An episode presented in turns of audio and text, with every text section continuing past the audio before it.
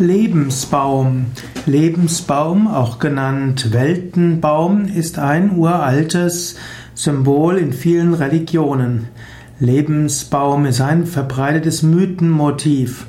Lebensbaum hat etwas zu tun mit der Fruchtbarkeitssymbolik, mit dem Schöpfungsmythos.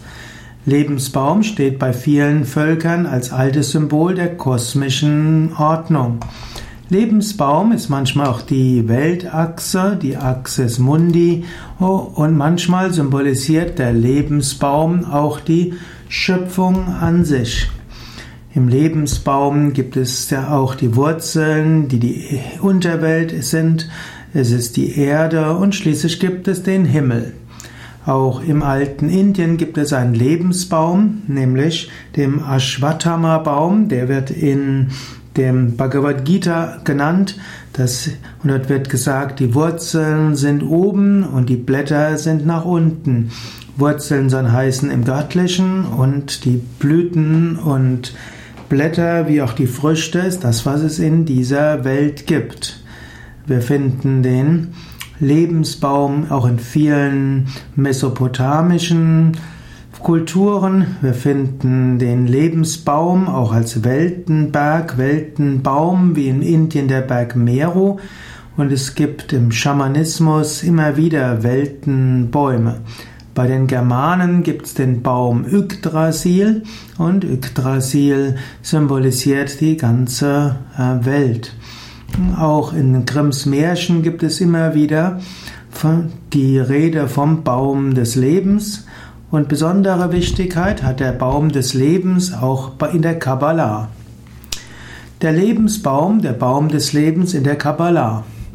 In der Kabbalah gibt es den Baum des Lebens, der heißt auch Etz Chaim, E-T-Z und ein neues Wort C-H-A-I-M. Und der Lebensbaum symbolisiert die gesamte göttliche Schöpfung. Lebensbaum sind hier die Sephirot, also bestehend aus zehn verschiedenen äh, Sephirot.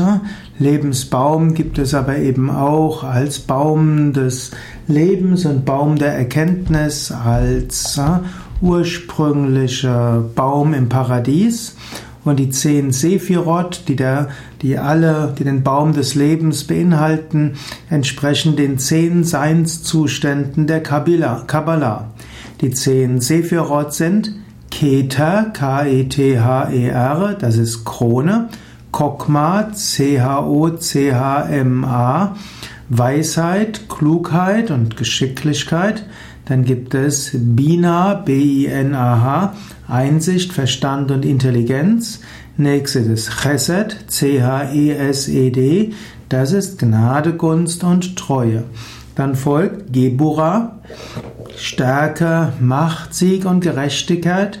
Da muss die Schönheit kommen. Die Schönheit ist Tiferet, Pracht, Verherrlichung und Schönheit.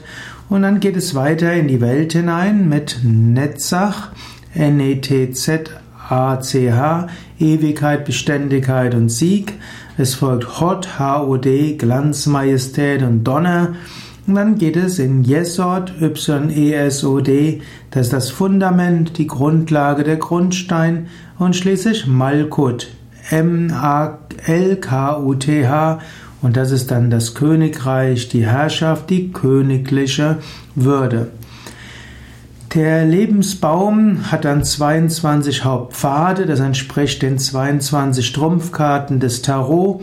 Der Lebensbaum wird manchmal in drei Etagen eingeteilt, manchmal auch in vier und dann es entspricht dann den drei oder vier Seinsebenen, zum Beispiel physische Welt, astrale Welt, Kausalwelt und die Welt jenseits davon.